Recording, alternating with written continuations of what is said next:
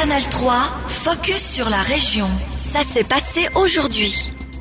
Bonsoir à toutes et à tous. Le HC Bienne échoue lors de l'acte 7 de la finale des playoffs. Les Célandais se sont inclinés 4 buts à 1 hier soir devant Jeunesse Servette au Vernet. Après moins de 8 minutes de jeu, le score était déjà de 2 à 0 en faveur des Aigles. Il n'y a donc presque jamais eu de suspense. Le capitaine Gaëtan Haas. Ouais, à la fin, un sentiment d'échec parce que il y avait la place pour faire quelque chose de, très grand et ah, on a raté la dernière marche, enfin on a raté le dernier match aussi. Les Biennois ne décrocheront pas un quatrième titre 40 ans après le troisième. Le match d'hier soir était loin d'être parfait côté Célandais, mais l'équipe a peut-être manqué sa chance plus tôt dans cette série. Les Rouges et Jaunes auraient dû remporter l'acte 4 à domicile. Ils auraient alors mené 3-1 dans la série. On retrouve Gaëtan Haas. Ah, bien sûr, euh, quand tu regardes en arrière, euh, celui-là on, aurait pu, on aurait dû aller le chercher. Après tu joues contre une équipe euh, solide. Ouais, c'est compliqué de, aussi de gagner trois matchs à la maison. Je veux dire, ils ont, ils ont leur force et c'est ouais, c'est dommage. C'est dommage. Il y avait voilà, c'est trop tard maintenant, mais il y avait de quoi faire mieux. Forcément déçus après la rencontre, les joueurs ont retrouvé quelque peu le sourire en arrivant à la Tissot Arena à 1h30 du matin. Plusieurs centaines de supporters les attendaient pour les féliciter et les remercier de cette saison incroyable. La fête a été belle jusqu'au bout de la nuit. La coprésidente du HCBN, Stéphanie Meria, a apprécié cet accueil, même si la défaite lui restait encore au travers de la gorge. Bah, il y a toujours encore un petit peu de frustration. Elle a de la peine à passer quand même parce que après ce sixième match, j'attendais une grosse, grosse bagarre. Et puis, Genève a été meilleure dans tous les compartiments. Ils ont été plus vite, ils ont été plus précis, ils ont été plus forts. Et il n'y a pas vraiment eu de, de, de, match, quoi, finalement, sur ce septième match. C'était clair depuis le début que Genève allait gagner. Donc, je suis un peu frustrée par rapport à ça. Maintenant, ce sixième match ici à la maison, ça a été quand même le highlight de ma saison. Que notre équipe puisse offrir ça à ce public qui nous a soutenus toute la saison, moi, j'ai trouvé ça exceptionnel. Et j'aimerais dire un tout grand merci à ces fans qui sont là ce soir à 2h18, par milliers encore autour de la Tissot Arena, et puis qui chantent, qui scandent, parce que ben, vraiment, cette ville, c'est une ville de hockey. Eh ben, il n'y a qu'une chose à faire, c'est revenir plus fort la saison prochaine. Même si ce sont les joueurs de Genève Servette qui ont remporté le titre de champion de Suisse, cette défaite n'enlève rien à la saison exceptionnelle du HC Bienne qui finit vice-champion national. Le club zélandais invite donc tous ses supporters à participer à une fête à la patinoire en l'honneur des joueurs zélandais. Programme de la fête présenté par Dominique Antenen, speaker officiel du HC Bienne. Le programme à Tissot Arena, c'est à partir de 18h, donc c'est porte ouverte, donc les gens venez, venez, venez, hein, vraiment absolument absolument, je crois que, que ça mérite. Et puis, euh, il y a possibilité de, de se restaurer. Euh, euh, donc, il y, a, tout qui va être mis en place. Il y aura aussi de la musique, bien sûr. Et surtout, on va présenter l'équipe. J'aime bien ce mot-là, présenter l'équipe, alors qu'on la connaît, l'équipe. Mais c'est vrai que c'est toujours un highlight au moment donné où on peut voir les joueurs de près, sans équipement, de se dire Ah oui, ah ouais, c'est lui.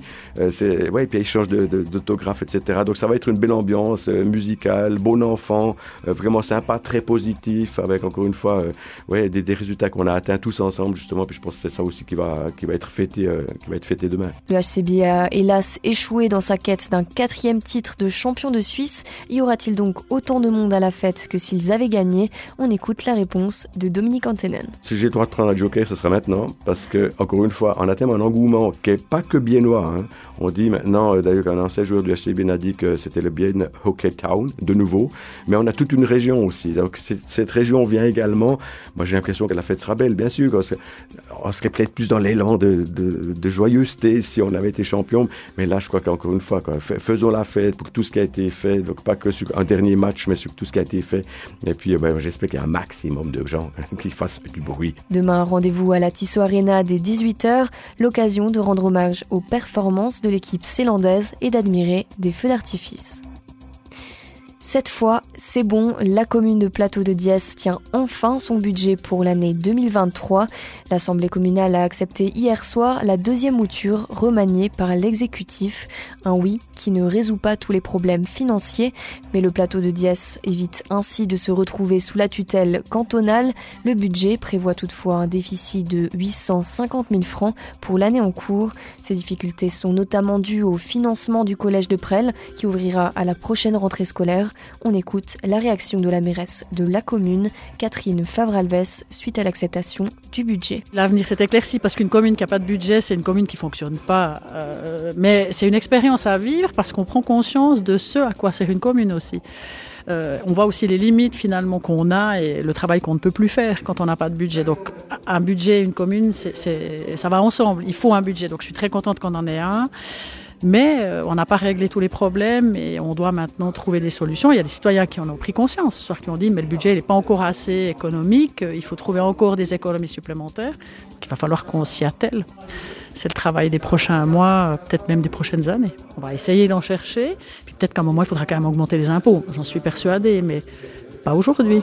Des propos recueillis par nos collègues du Journal du Jura un parcours consacré à la protection du climat et au changement climatique à Bienne. Le conseil municipal a approuvé mercredi un crédit d'engagement d'un peu moins de 40 000 francs à cet effet. Ce parcours bilingue comprendra une dizaine de postes répartis sur plusieurs endroits à Bienne. Il traitera de questions comme les îlots de chaleur, les moyens de transport écologiques et les réseaux de chauffage à distance notamment. Il est encore trop tôt pour connaître la forme ou le contenu précis de ce projet pionnier en Suisse, comme nous l'explique la chef du projet du parcours du climat de la ville de Bienne, Nicole Vici. C'est encore tout ouvert.